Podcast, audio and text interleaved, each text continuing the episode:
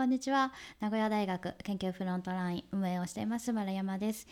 え前回に引き続き北口正明さんと南崎あずささんとのトークをお届けします。第4回目の今回は科学コミュニケーションの理想の姿を美術の歴史も交えながらお話しいただきました。最初美術ってあ科学も一緒ですけどあの王様のものなんですよね。王様の肖像を描いたりとか、まあ、もっともうちょっといくとその、えーと、宗教画になるんですけど、まあ、要はなんか絶対的なものをビシッと美しく描くっていうのがミッションだったわけです。はい、で科学もそうで、えーと、王様の喜びのためにこう目の前で実験して、まあ、伝次郎さんみたいにこう王様を喜ばせたわけですよね。それが市民革命とともに市民のためのアートができてで今科学者はそういう権力から独立してなんかえーと、自分たちの意思で、まあ、科学的な研究をやるでアーティストも美術も自分の意思で絵を描くっていうふうに、まあ、変わっていったわけです。で科学は今そこで止まってるというかその状態が続いてるんですけど美術はその後何が起こったかっていうともうそれでは限界だっていうことに彼らは気づいてしまっ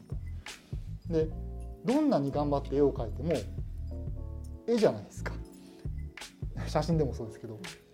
で立体あの彫刻でもそうですけども物だし絵だし写真だしペランペランの紙だし、まあ、建築でもそうですけどなんか物であって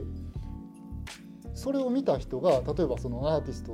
がなんかその自分の心境を、ね、表そうとか、えー、と思ったとしても、まあ、ただの紙ですよね言ってしまえば伝わるはずないじゃんってもう紙なんだからっていうことに気づいて。気づき始めた人たちはどうしたかっていうともう作ってる場にみんな呼ぼうと。でみんなが入ってきたこの空間全体をもうアートって定義しますっていうふうにアートの定義を変えちゃったんです。それっていつぐらいの話それはやっぱり、えーと、20世紀の最初ぐらいじゃないですかね。あじゃあもう結構私たちが生まれる前からもうそうですっていう感じなんですね。っていう感じですね。はい、でそこから生まれたのが、まあ、いわゆるインスタレーションかパフォーマンスアートだとか、えーと、コンセプチュアルアートだとかっていう潮流になっていって、まあ、今につながるわけですね。だから要するに綺麗な絵を描くとかあの見たよ見たまんま描くとかあるいは自分の心象風景を描くっていうことすらもうそれはものでしかないんだからもうどうしようもないと。じゃあ一緒にその今の気持ちだとか今の喜びだとか悲しみを共有してもらおうと思ったらもう見る人にも来てもらって一緒の会場に入ってもらってで作品にも触ってもらったりとか書いてるところを見てもらうあのリアルに見てもらうとか本当に作るのに参加してもらうとかワークショップって言いますけど、でそれそうやってできたものがアート作品って言うんじゃなくてその行為自体がもうアートだって彼らは言い始めちゃったわけです。で多分僕ら科学者は今そこに来ててもうあのどんないい作品作あの論文書いてもえーと、どんな巨大な装置を使ってなんかヒッグス粒子を見つけてももうそれで終わっちゃうんですよね人々の言葉のあの話題に上らなければ。でそれがよ嬉しいことなんだっていうことを共感してもらおうと思ったらきっとそのいろんな人がやっぱ参加しなくちゃいけなくてでそこで盛り上がれるかどうかだと思じゃあそしたら家族惜しくないですか？サイエンスカフェとかサイエンスワークショップみたいなものって結構いろんなところでされてるじゃないですか北口さんが思うにはそれは盛り上がってないっていういやそれは分かりやすく解きほぐして教えてあげたらみんな楽しめるでしょっていう体で始まってるんですよ。そうか、そもそものコンセプトが違うんですね。で、分かりやすく話せばみんな楽しんでくれるでしょっていう体でやってる科学コミュニケーションは多分それ止まりなんですよ。続き。もちろんだあの知識なななんだっけ？理解理解増進？もね重要なので、そうそうそう。あの無駄ではないんですが。無駄ではない。ななんで無駄じゃないかっていうとそのそこのコミュニケーションワイワイ盛り上がるっていうのはある程度レベルを超えてくるとあの共通言語で話さないと盛り上がりにくくなるじゃないですか。これはどんなあのトークでもそうですよね。あの要はオタク仲間はオタク仲間でこう共通キーワードで話せちゃうじゃないですか。で今極端なこと言うと科学はもう科学村の中でもうキーワードだけで話しちゃってる感じなわけですよ。で多分そこはちょっと勉強してもらわなきゃいけないんですよね。ある程度その会話を円滑にするためにはでそういう意味ではちょっとあのこれからこういう言葉を使って話しますよみたいなあの基礎的な知識はあるところでは入れていってもらわないとついていけなくなっちゃう。だけど多分最初の入り口はあのそこじゃなくて入ってしばらくしたらそういうところが多分必要になる。芸術の場合っていうのはみんなでやろうっていうその場を美術、これはアートだっていうふうに定義してるものもあるし昔から続いてきたものをまだそれをよしというものもある、ね、両方があってそれがうまく共存してるみたいなそうですね。あのお互いにあの今になっては、えーと、お互いにそのどちらにも交流があるんですよ。例えばその、えーと、みんなでワイワイやるインスタレーションみたいな作品のあのモチーフが昔の有名な作品だったりするわけですよね。例えば「モナ・リザ」の絵をあのコピーしてきてそれをこう切り張りして新しい自分なりの絵にしてしちゃいましょうみたいな有名なやつだとそのモナ・リザの顔の部分を自分の顔にすげ替えて作品にしちゃうとかね。そんなのがあるわけじゃないですか。そうすると昔の作品を知ってる方がより楽しめるしで、えー、とそういう技法でやってる人への敬意ももちろん入ってくるのであの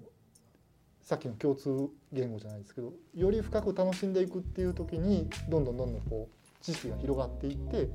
えーと、面白くなっていけるんですよね。で科学はその面白くなっていけるところはきっとあるんですよ。あの深く知っていけば知っていくほど面白くなるんだけど最初の入り口が今結構こう苦労するみんな。でその場を提供してる部分がちょっと少ないかなっていうそういう感じですね。美術と比べるとやっぱりその感覚的な部分にそうですね。あのなりにくい語なんていうんですかね来ないからですかね。そうですかね。やっぱり理論的にか頭でこうちゃんと理理解をして消化をしてやっとその良さが分かるっていうステップが。もう数式数式を使うとあのパッと感覚が共有できるわけですよ数式を知ってる人は。なんで数式使うかっていうともう他に言い換えようのないぐらい、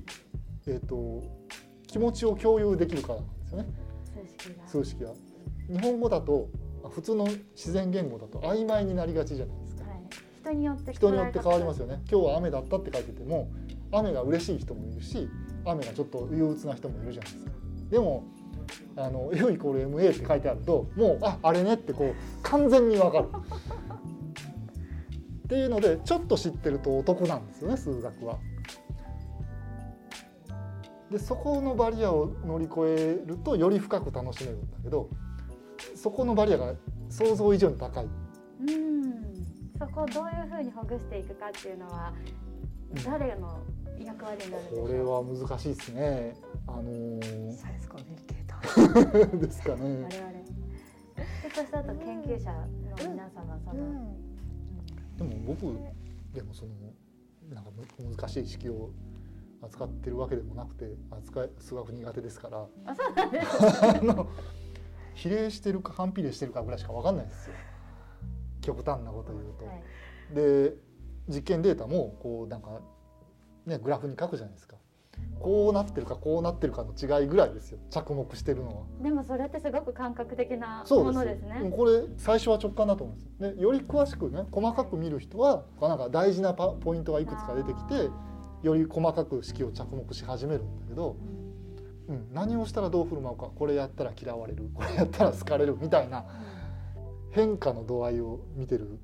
だけだと思いますね式じゃあその今話してたその高いハードルを超えるためにはやっぱり直感ですかね？直感に訴えかけていく何か仕掛けみたいな。それはもう科学コミュニケーションもそうなんですけど中学ぐらいでその辺はちょっと染み込ませておかないと後が辛いっていうところだと思います。中一が肝だと思います。理科離れね、うん、中学生でよく起こるって理科か、ねうん、理科かどうか離れか、うん、あの分かりにくいって感じちゃうかどうかっていうのは多分比例反比例が感覚としてつかめるかどうかだと思ってるんですよ。これを増やすと2倍になるこれを増やすと4倍になるっていうあの感覚が体に染み込むとあとは何とでもなると思うんですよ。でもそれをやってない大人っていうかその中学の時に挫折しちゃった人を引き戻すのはちょっと大変かもしれない。